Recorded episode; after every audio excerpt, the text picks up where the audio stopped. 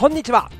ランニングを楽しむみんなのラジオ。ランラジランニングラジオ。日々のランニングをもっと楽しく同じ空の下で走るランニング仲間の皆さんとつながっていく番組です。走りながらはもちろんウォーキングしながらお車の移動中お仕事の合間にえちょっと網戸の掃除をしながらうん何でも OK です。ぜひお付き合いください。今日もナイスラン。間違いない。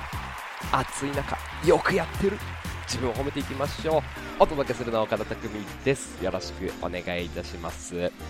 ランラジ86キロ目。こんな参加賞がいい、まあちょっと大会の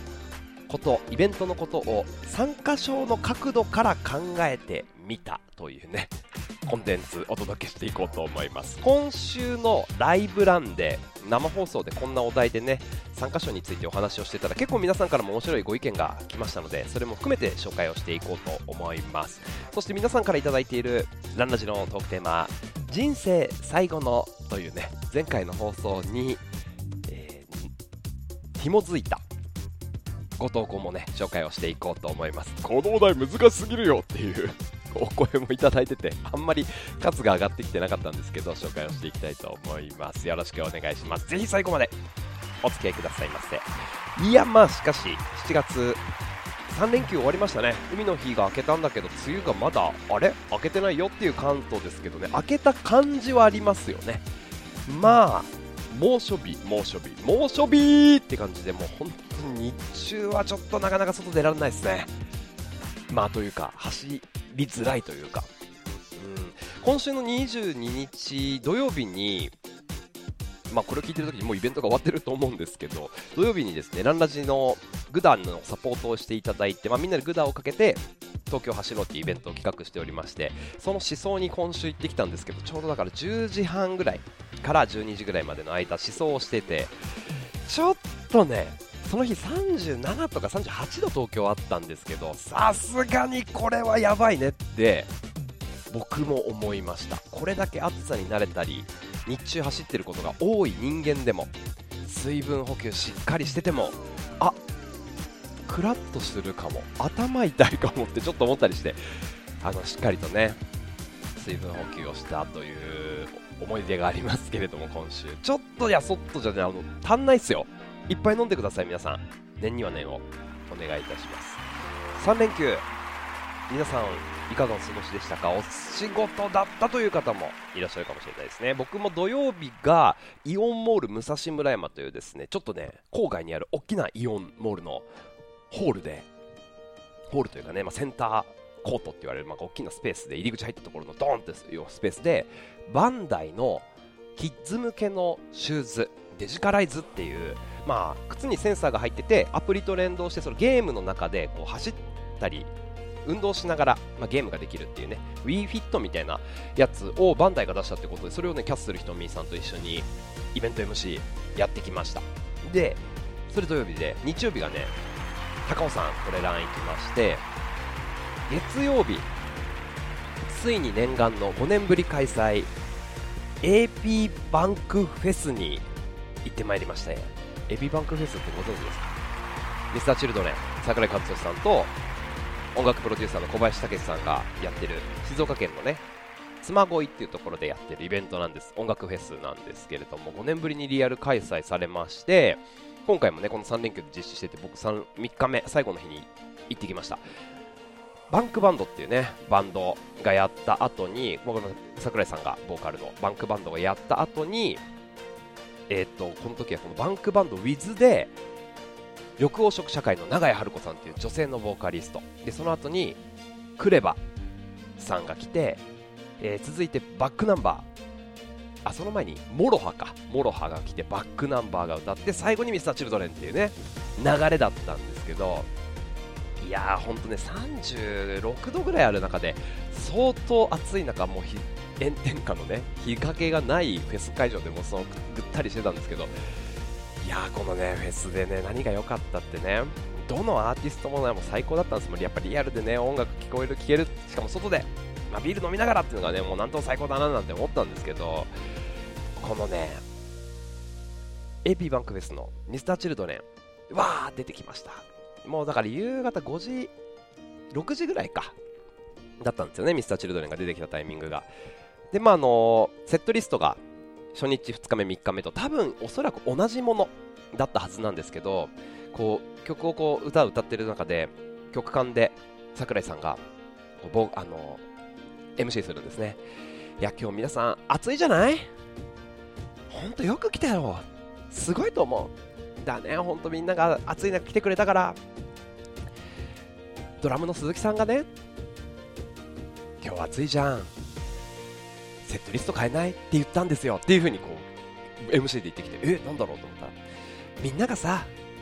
歌える曲やろうよってなったんですよって言って。3日目の多分おそらくセットリストが変わって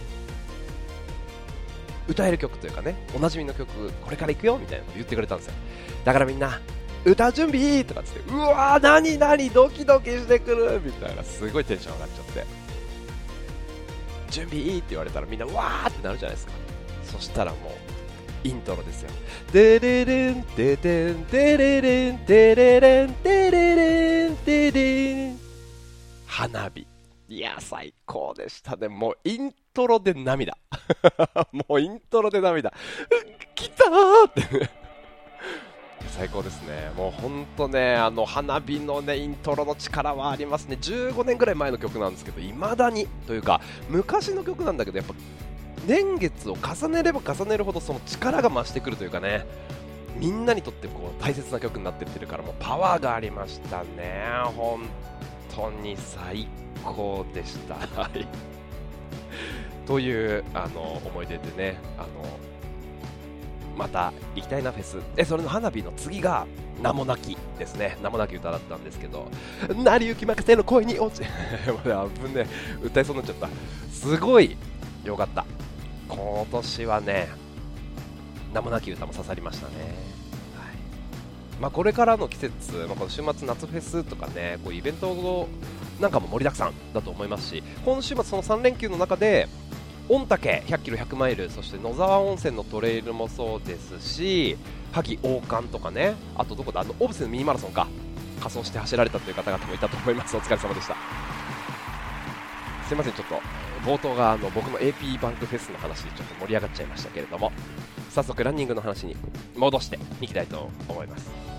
はい。えっと、7月22日にですねグダのイベントをやりますっていうところなんですけれどもあとは9月の2日土曜日、えランラジの2周年のイベントということでリアルイベントを東京の渋谷でやっていこうと思っております。あとですねオンライン配信もラントリップの YouTube チャンネルを使ってお届けをしていこうと思いますのでこれまた詳細が出たら発表させていただきたいと思います。あとオンラインオフ会ですね。毎月1日夜9時半からお届けをしていきます。これどうやってやろうかな。って今考えてるんですけど8月もちょっと準備ができたらまたリンクをシェアしていきたいと思います、えーと、あと MC のお知らせですね。7月の23日日曜日横浜の大桟橋で大型客船をねお見送りする黄色いハンカチ持っていってらっしゃいってやるイベント夕方の5時ぐらい4時半から5時ぐらいですね MC をしていく予定なので大桟橋ランニング来るという方ぜひお待ちしております。あとはま北海道マラソンがあってトレイルは10月の頭にレイクビワ100あとですね10月の29日大阪長井スタジアムで駅伝大会があります。大阪駅伝 in 長井という大会。こちら日本ブラインドマラソン協会さんがね主催をしているイベントでございますのでぜひ10月29日都市型マラソンが横浜とか金沢とか水戸とかねある週末なんですけどなんでここで開催しちゃうかなって思ったんだけどここでありますんで大阪関西エリアの方々お待ちしております。あと11月の5日甲州アルプスオートルートチャレンジこちらもねエントリー受付中です。お待ちしております。あとあ今週これ忘れてた。ちょっとね昨日の出来事なんですけどゲルカヤの30アシックスのゲルカヤの30の記者発表会があってそこで MC をさせていただいてでその後に昨日の夜福井桜マラソンの大会プロデューサーを務める大迫傑選手と福井桜マラソンの事務局さんと僕のアカウントで な僕のアカウントで3アカウントつないでインスタライブしたんですよ。見たという方ありがとうございます。福井桜マラソンも一般エントリー始まっております。来年の3月31日どうでしょうか？1回目の福井県のフルマラソン。出てみてはどうでしょうか？大迫傑選手アメリカに行ってて時差があるっていうんで4時半朝の4時半こっち夜の8時半っていう中でうわー大迫傑選手朝寝起きだったらちょっとねなんかなかなか、ね、朝寝起きから口数多く喋れる方っていないじゃないですか。どうなんだろうなと思ってすごいねいろんなことをお話ししてくださってしかも4時から起きてウォーミングアップで自分でインスタライブしてて30分スタンバイしてくれてたんですよ。でそこから4時半からつないで、まあ、日本の8時半からつないでねやったんですけどあの福井桜マラソンのコースがすごいフラットで走りやすいとか名所が桜もすごい綺麗だし食べ物も美味しいよねっていう話、まあ、大会プロデューサーとしてこういうことがやりたいんだっていう話。あの福井桜マラソンのインスタグラムの公式アカウントにアーカイブ残ってるのかな？残ってると思います。のでぜひ見てみてください。エントリーお待ちしてます。さて行きましょうか。スタートから何分ですか？11分経過。暑い中一歩を踏み出してる皆さん。しっかりと水分補給大丈夫ですか？ウォーミングアップできましたか？ウォーミングアップってバカ野郎。もう体温まってるぞっつってね。そんな感じかもしれませんけど、まあ、無理せず、あとはまあ走る場所ですよね、ちょっと日陰が多いコースとか、この時間帯はここかなみたいな、そういうコースの発掘をするっていうのもいいと思いますんで、その公園の日陰、探していくとかね、川にドボンできるコース、公園で水浴びしちゃうとか、もいいと思います行っちゃいましょう。さあ、86キロ目、こんな参加賞がいいというお話ししていこうと思いますが、どうでしょうか？皆さんもご経験ないですか？あのー、参加賞 T シャツね。大会に出れば出るほどいっぱいもらってあー嬉しい。これを練習で着ようなんてね思って最初は着てたんですけどいやもうめちゃくちゃ増えててこれどうやって処分すんの？みたいな。もう着ないようないっぱいあるんですけどみたいな。練習できてるけどこんなにいらないなって。ランニング用なのにパジャマになってます。パジャマでももう十分だくらい余ってるぐらい。どうする？誰かいる？みたいな。家のタオルが大会のタオルだらけ。ストックもいっぱい。これ去年のハイテクハーフマラソンのタオルみたいな。いません？ねタオルも T シャツもいっぱい。しかもなんかちょっとねデザインがいいかと言われると全てがいいわけではなくてちょっとなんかああこれなんかなレースの時にちょっと着るのもなみたいなね。派手なカラーでちょっと大会名がドーンって入っててなんか日付とコースマップとかなんかいろいろ変なよくわかんないデザインがあしらわれててなんかもうちょっと使いやすいのにしてほしいなとかね。思い出とともにお気に入りになってるならいいんですけどなんか思い入れがなくて。でで持ってあんまりかっこよくもないみたいな大会の参加賞 T シャツってありませんか？いやもうやめてってね思ってる方もたくさんいらっしゃると思うんですよね。で参加賞ってどんなものがいいのかなって思って今週ライブランでねこのお題で配信をしてて、まあ、そういう参加賞のことって皆さんからいろんなご意見を聞くと結構面白いなと思ったのでそれを紹介していきます。で今回のランラジを受けてぜひ皆様にもですね次回のお題はこの参加賞でいきたいと思いますのでぜひねもらった参加賞で嬉しかったもの今でも使ってるものああこんな参加賞があったらいいのにという、まあ、もしもの話でも OK です、うん、経験あとは妄想の話。参加賞の話でぜひ皆さんからシェアをしてもらってまた次回の放送にもつなげていこうかなと思っておりますのでご協力をお願いします。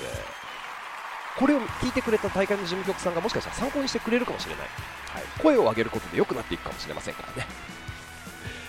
あのこれをそもそもやろうかなって思ったライブランでも話してみようかなって思ったきっかけの一つが6月の末に北海道のサロマ湖で開催されたサロマ湖100キロウルトラマラソンの後にですねエルドレッソの阿久澤さんとその時日本記録を更新した山口純平選手と一緒にですね、まあ、あとは大会関係の方とか他の方とかと一緒にご飯食べてたんです夕飯でその時にヤクザさんがエルドレスのヤクザさんが言ったんですよね。その日本記録を更新しましたとウルトラマラソンで、まあ、これだから陸連の記録、まあ、その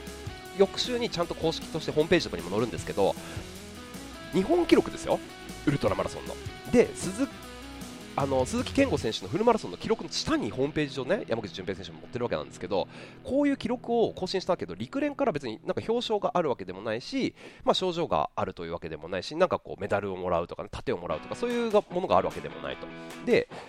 これあった方がいいですよね確かに。え？っていうかなんか表彰されてえ家に飾りたくないってちょっと僕は思うんですよね。でもやっぱね日本記録更新ですからね何かしらあったら嬉しいですよね。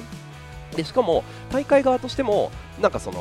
表彰はもちろん表彰式もあったし優勝おめでとうの表彰状とかもありましたけど日本記録更新しましたドーンみたいな何か something があったわけではないんですよ。ってなった時に、まあ、やっぱりなんかこの表彰のアイテムとか参加してもらえるもの参加賞とか入賞商品嬉しいものってこれ何なのかなっていうふうにはその時話してて阿久澤さんはいやなんか僕ねプロレスのベルト好きなんでねこうベルトとかどうかなと思ってみたいな話してて。プロレスとかボクシングとかってあとベルトかけるじゃないですかでっかいやつ。あベルトとかどうかなみたいなねそういう、まあ、ちょっと冗談交じりでそういう話もしてて。でもまあねメダルだけじゃなくてそういうなんかベルトとかなんかそのいわゆるトレランレースだと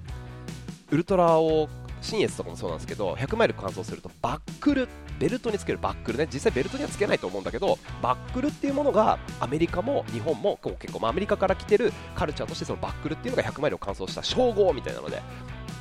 もらえる大会が結構あるんですよ。でこのバックルっていうのが1個ねメダルの代わりになったりするんですけど、まあ、こういう代わりのものがあってもいいよねみたいな話してて。確かにってね思った、まあ、これが1個のきっかけ。であと面白いなと思ったのが、まあ、山口純平選手ってまあ20代中盤ぐらいでね若い男性なんですけどあの純平君がいわゆるこの高知龍馬マラソンで優勝したりとかこのサロマ湖で優勝したりとか、まあ、いろんなところで入賞、優勝、表彰されていくと、まあ、いろいろこうもらうわけですよね、商品。あの地元の美味しい野菜です。フルーツです。お米です。ドーンってもらってもいや僕一人暮らしで本当料理とかしないんでこういうの一切使わないんですよねって言ってて。えどうしてんのって言って。まあお店の人にあげるとかいや結局食べれないで終わっちゃうんですよって。もったいないねっていう話をしてて。でもこれ逆にねえそんな野菜もらえるなんてフルーツもらえるなんて嬉しいわ。ぜひもらいたいっていう方もいると思うんですよ。でこれってやっぱ人それぞれ何が嬉しいか違えど一体何がもらえるのが嬉しいのか。T シャツじゃないという方向性はねもうめちゃめちゃいっぱいあるんじゃないかなと思ってこの参加賞っていうのねちょっといろいろ考えてみたくなったという、ま経緯でございます。どうですか？あでもあそうですよね。大会の参加賞でこれめっちゃいいなお気に入りのがあるんだよっていう方がいたらね教えてください。あんまり多くないのかななんてちょっと思ったりするんですけど。ちょっとねここからは僕がもらって嬉しかったものとあとこういう方向性皆さんからいいた意見の紹介とこういう方向性がいいんじゃないかなっていう3つをちょっとお話ししていこうと思います。まず1個目。僕がね嬉しかったもの、まあ、大会の参加賞 T シャツっていう着るものウェアとして嬉しかったものっていうのがまず3つ大きくありまして1個が日光マウンテンランニングの大会 T シャツ。これは、ま、2年前に出た時にエルドレスのデザインで竜の、ね、デザインが書いてたものがあってそれもデザインがシンプルにかっこいいっていうのはもちろんそうなんですけど日光のマウンテンランニングってその栃木の、ね、T シャツの素材屋さんかなんかが作ってるちょっとちょっとというかかなり高機能薄くてちょっと伸縮性もあって普通のなていうか大会 T シャツに使ってるものよりもかなり材質がいいめっちゃ着心地のいい汗はけのいいものを使ってるんですよ。で着心地もいいしデザインもいいしということで大会 T シャツとしては珍しく僕普段でもよく使ってるっていうのがこの日光マウンテンランニングの T シャツなんでこれねあのおそらく今年の大会 T シャツもそこで作っているはずなので日光マウンテンランニングなんでそういう意味でもすごいおすすめでございます。これ今でも使っているお気に入りの参加賞 T シャツ。でもう1個が新越語学トレイルランニングレースですね。これ新越語学はパタゴニアカップって名前がついてるんですけどそのパタゴニアカップというぐらいあって参加賞 T シャツがですねパタゴニアの製品なんですよ。パタゴニアの実際に売っているキャプリーンのクールトレイルっていうキャプリーンクールかのトレイルっていう材質があってちょっと肌触りのいいコットンライクな風合い普段着でも着れるようなシャカシャカしてない感じなんだけど吸水速乾性のあるっていうキャプリーンシリーズのトレイルってやつをね使っててこれね上代売ってる金額だと6000円ぐらいなんですよ。普通にパタゴニアで売ってる製品に信越五岳のオリジナルのプリントバックプリント前にパタゴニアとか信越五岳って書いてるっていう大会参加賞 T シャツなの。これすごくないですか？大会のその年によって色も変わってデザインもかっこいい。これこの2つに関しては今でもその大会後も年をまたいでも着続けてるっていうのがこの2つなんですよね。両方ともトレイルですね。であともう1個その3つ目っていうのがかつて今はね来てないんですけどかつて本当にこれ重宝したなと思うのが勝田全国マラソン茨城のねフルマラソンですね。1月末に開催されてる勝田の参加賞 T シャツ。これロン T なんですよ。冬に開催するからなのかな。ロン T ロン T ってなかなかランニングを始めた時って持ってなかったので勝田の T シャツを冬のランニングの練習中によく着てた記憶があってこれはねやっぱりうん、その当時重宝してたなっていう記憶ですね。あとはま大会 T シャツじゃないんですけど着るものという意味では毎年僕が出ているフロストバイトロードレースっていう東京の福生基地。ん？福生ん？違う福生福生基地じゃない。福生にある横田基地。でアメリカ軍の基地で開催されるフロストバイトロードレースというねハーフマラソン。ここはですねあの愛を込めて言いますけどダセートレーナーがもらえるんですよ。ダセートレーナーが。これがねたまらない。っていう。のがあって、まあ、ハーフマラソンでねトレーナーなんかもらえたらいいんですか？みたいな。参加賞もそんなに高くないですしね。っていうもので、まあ、すごいダサいんで大会後にすぐ来てあとは寝巻きになるっていう流れなんですけどすごいいいなって思います。でこの辺まで来るとねこのなんか大会の T シャツとか着るもので大事なポイントってまずはね他と被らない独自性デザインなのか生地なのかその形とかね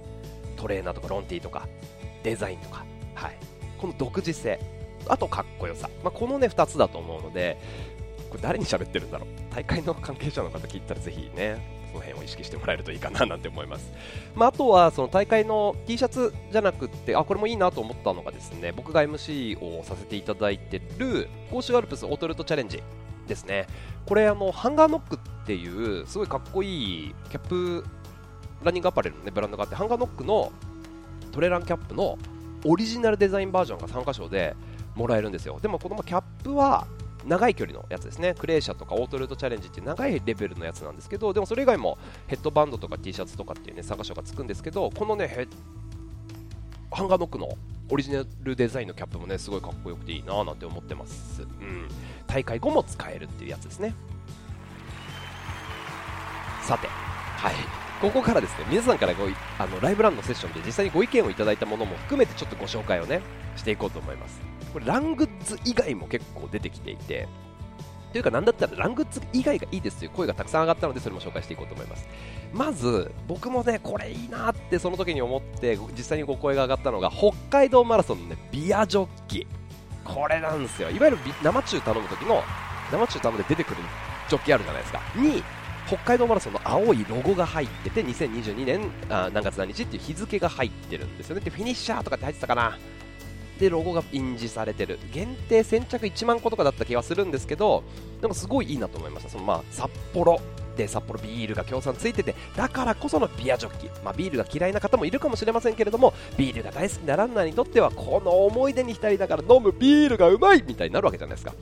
でしかも使う用途があるし大会参加賞でビアジョッキもらえるなんて他にはないでしょあんまり。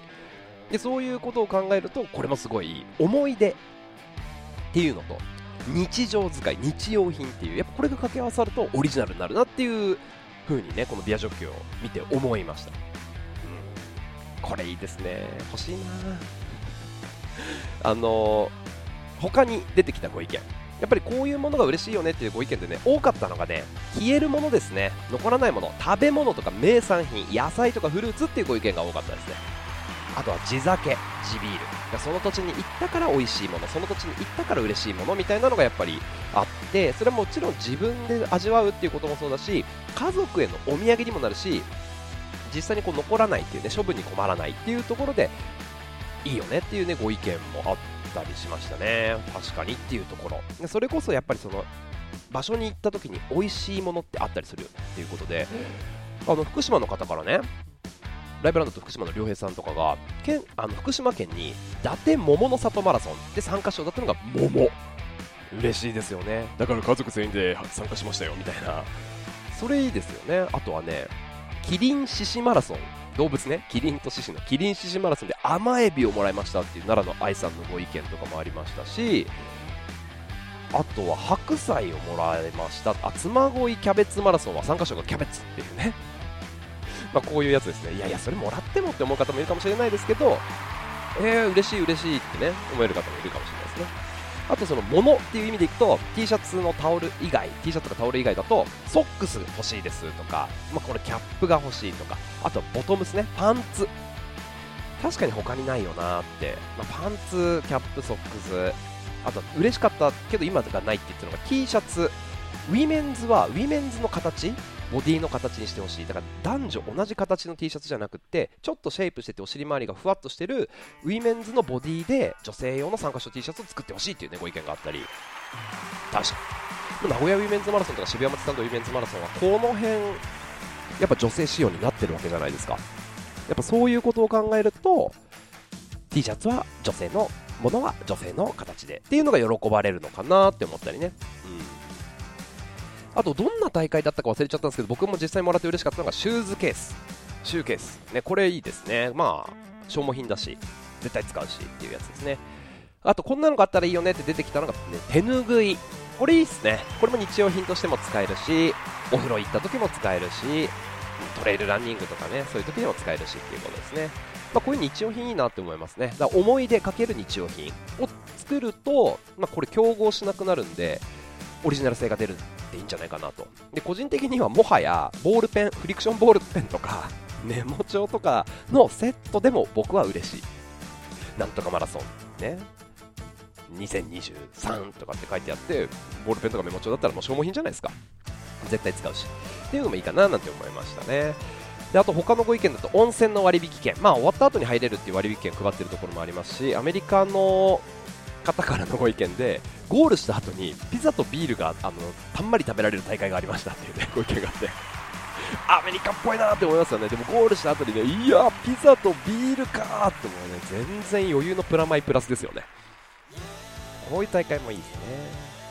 もうあの走った分以上のカロリー用意してますんで取ってってください。このチーズがたまんなく え、ビールで流し込んで最高みたいな。いいっすね。そういう大会があったら出ていきたいですね、はい、であの、まあ、ここまでご意見。最後はですね、まあ、ちょっとこういう風にしていったらさらに良くなるんじゃないかなって思ったのが、まあ、実際にご意見もいただいてたっていうところも含めてなんですけどね山口県のちいさんとかからもご意見いただいてあそうだななんて思ったのが事前に送られてくるっていうところと体験をね掛け合わせるっていうのが僕はやっぱりいいんじゃないかななんて思いました。まあどういうかという例えば T シャツだったらエントリーしてほどなくしたら T シャツが届きますと。で T シャツが届いて練習の間にそれを着る、まあ、本番まで例えば4ヶ月とか3ヶ月とかあってある中で練習中に着て汗を染み込ませて本番でも着る。練習中に着るとどうなるのか。そのすれ違ったりねした時にあ出るんですね3ヶ月後。一緒に頑張りましょうねってなるわけじゃないですか。っていう練習中に着れるために早めに送ってもらう。でその大会の本番までに事前の練習会を大会がやってくれたり月に1回オンラインセミナーがあって例えばね前日何食べたらいいの？朝食は何がいいの？とかこの時期はこういう練習しましょうね？とかねそういう勉強会をやってくれたり前夜のカーボローディングパーティーがあったり翌朝のモーニングランがあったりするとどうですか？その T シャツでつながるね一緒に走る仲間が大会を通じてできるという。大会本番だけじゃなくてその全体でエントリーしてから終わった後まで大会参加賞の役割があるっていうのはなんか素晴らしいなって思いました。でもそうじゃないと着ないっすよね。大会の当日着るパターンと、まあ、翌日着るとかそれぐらいかなっていう気もしちゃうんで、うん、こういうね事前の接点事前に発送して体験が絡み合うといいなと思ったのと、まあ、これがあの T シャツじゃなくても事前に発送されてきたその土地のお酒とか例えば野沢菜とかねおつまみとかフルーツとか事前に食べてその土地を感じる。愛着が湧く産んでもって本番行っていや現地で食べるの美味しいですね飲むの美味しいですねってやってまたお土産で持って帰ればいいじゃないですか。その食べ物も参加賞として事前に届いちゃうそれいいですよね。あとはまカタログギフト形式みたいにエントリーした時に、まあ、いるいらないはもちろん選べるとしてあのお酒とかフルーツとかお米とかグッズ T シャツとかっていう選択肢があるといいんじゃないかな。そして思いのほかやっぱりまあ総じてまとめていくとみんなやっぱり物よりもやっぱ体験っていうところだからこう食べた美味しさとかそういうところにやっぱ重きがあるのかなっていう感じなんで、まあ、物にとらわれずね食べ物とか、まあ、お酒とか、まあ、なんていうか食べ物か。体験とかね、まあ、こういったところにこう参加賞が行くといいんじゃないかななんてね皆さんのご意見を聞いて思いました。という大会を参加賞の角度で考えてみたっていうね 回なんですけどぜひランラジを聞いている皆さんもこの参加賞もらったもの嬉しかったもらって嬉しかったもの、えー、現地でこれ食べて美味しかった参加賞としてこれ食べ物が最高でしたよとかっていうそのご自身の経験とかうちの地元はこういうことやってますよとかあとですね、まあ、こういうのがあったらいいのにみたいな希望もあればぜひ教えてください。お願いします。なので来週はですね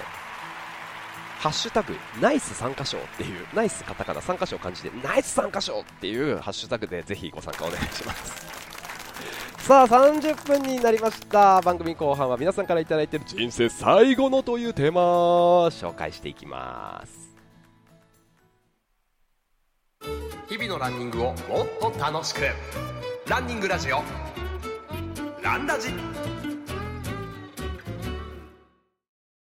さあ後半でございます。今回もいろんな方々から届いております。ご参加ありがとうございます。30分経ちましたんで水分補給をお願いします。って言ってね本当に汗びしょびしょ靴下まで靴までびしょびしょって方いらっしゃいませんか？こういう時あのちゃんとシューズ洗ってくださいね。サンダルで走ってる方もいらっしゃるかもしれませんけど。夏こそ定期的なシューズのメンテナンスお願いします。行きましょうか。皆さんから頂いてるご意見。紹介していきたいと思いますよ。ハッシュタグランラジからの今日の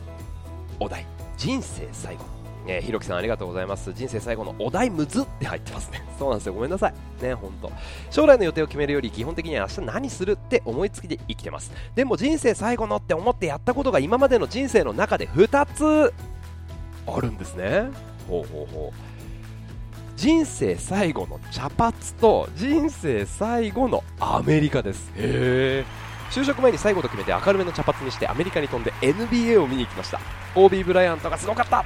田臥勇太選手もすごかったけどまさかあの舞台でさらに活躍できる日本人が出てくるとは。そうですね。今あの時は思わなかった。田臥以上が出てくるとはっていうね。当時は日本人は NBA じゃ無理な無理なんだなって思ってましたが誤った固定概念でした。コービーが亡くなった時に思ったことがあのスタープレイヤーでさえこれで最後なのかって考えてたのを覚えてます。なるほどね。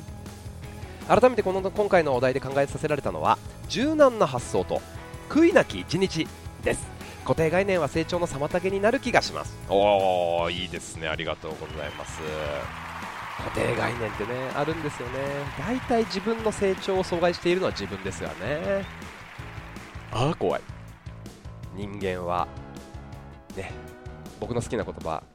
かんえっとね急に出てこなくなっちゃった。僕の好きな言葉が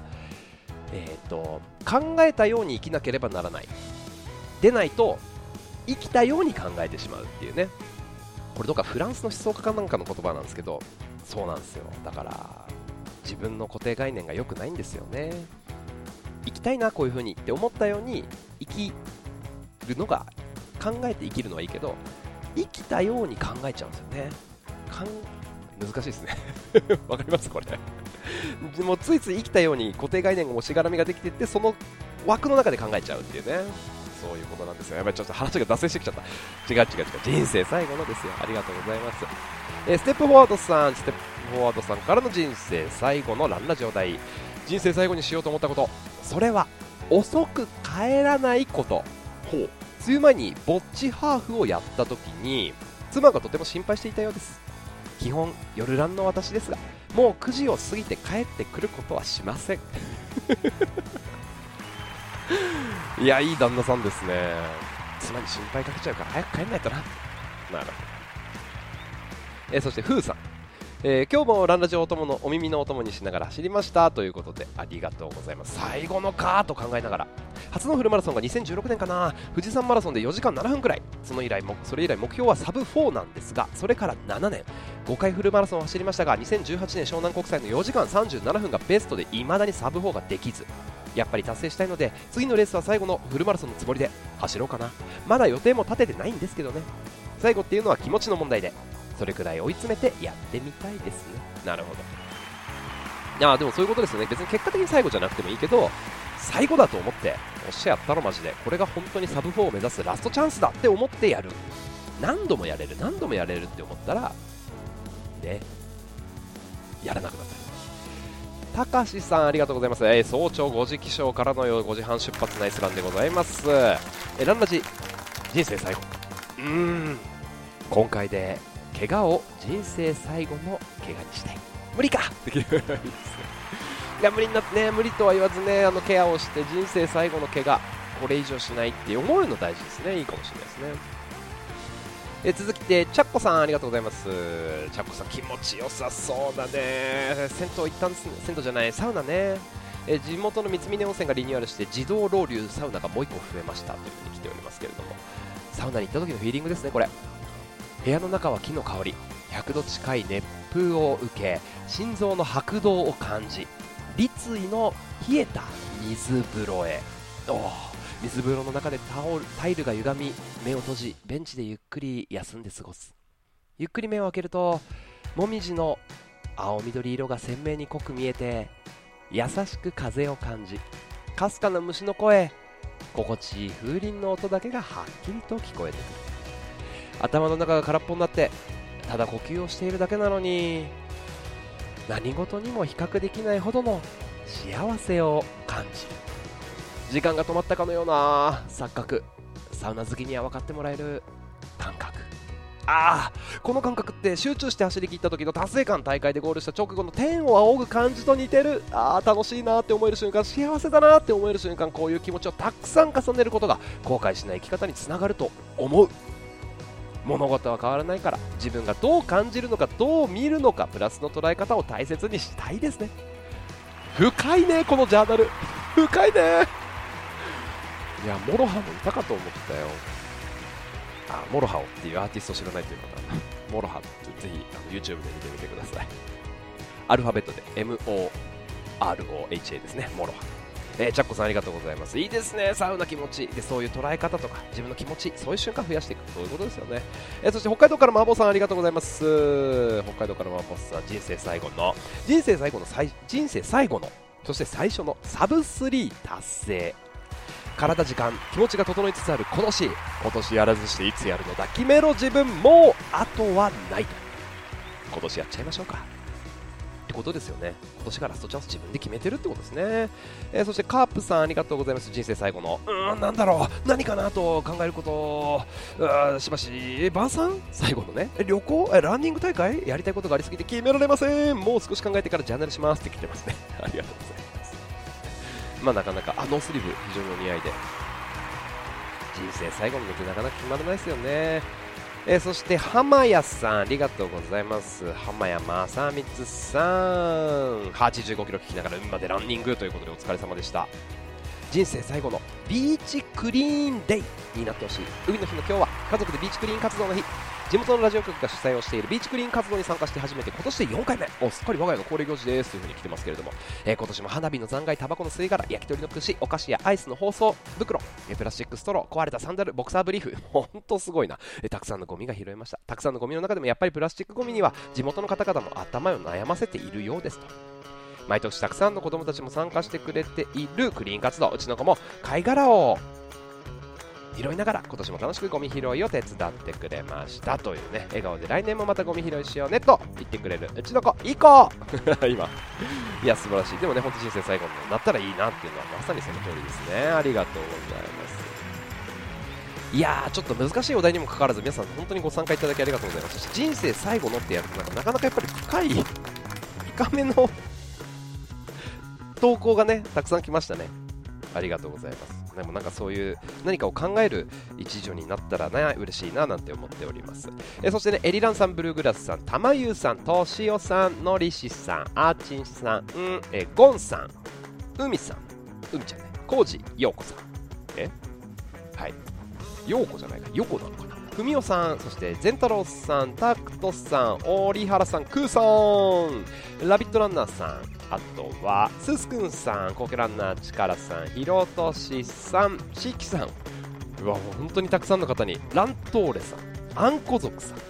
たくさんの方にね、えー、ひろこアットパースさんあーパースからありがとうございますたくさんのご参加ありがとうございます。えツイッターの方もね、ご投稿いただいておりますね。コクランナー力さんも吉本村さんも、えー、そしてともこさんもありがとうございます。ハッシュタグランラジオつけてのご投稿チェックさせていただいております。皆さんからのご参加でいつもお待ちしております。あ、そしてね、シロさん、広島勢ありがとうございます。ランラジノースリーブをつけてのあの集団のトレランですか？これみんなでどうも。最高ですね。ノースリーブよくお似合いで、ジクリットさんもありがとうございます。そしてミーさん、ご投稿ありがとうございます。タイリパパさん、広島勢ありがとうございます。あ、そっか。今、ちょうどね、この瞬間、収録しているこの瞬間にリリースして OK になった情報が1個だけ放送中に出てきました。今年の12月29日、ビヨンドフルマラソン MC で行きたいと思います行きたいと思いますというか行かせていただきます。今年も頑張りゆうすけさんとともに MC で皆さんを後押ししていきたいと思いますのでビヨンドもチェックお願いいたします。よろしくお願いします。ということで86キロ目でございました。次回のお題ナイス参加賞よろしくお願いします。ぜひですねランラジのお題とかハッシュタグランラジえさいあのナイス参加賞とかで、ね、頭につけていただくと発見しやすくなっておりますのでぜひそんな感じでツイートラントリップのチャンネルお待ちしております。日々のランニングをもっと楽しくランニングを楽しむみんなのラジオランラジお聴きいただきありがとうございました。同じ空の下。それぞれいろんな場所で走る皆さんとどんどんつながっていきたいと思います。暑いね中ね。インジャパンで走ってる皆さん。ビールの前に水飲んでください。また聞いてください。よろしくお願いします。今日もナイスラン。お届けしたのは岡田匠でした。それではまた次の放送でお会いしましょう。バイバイ。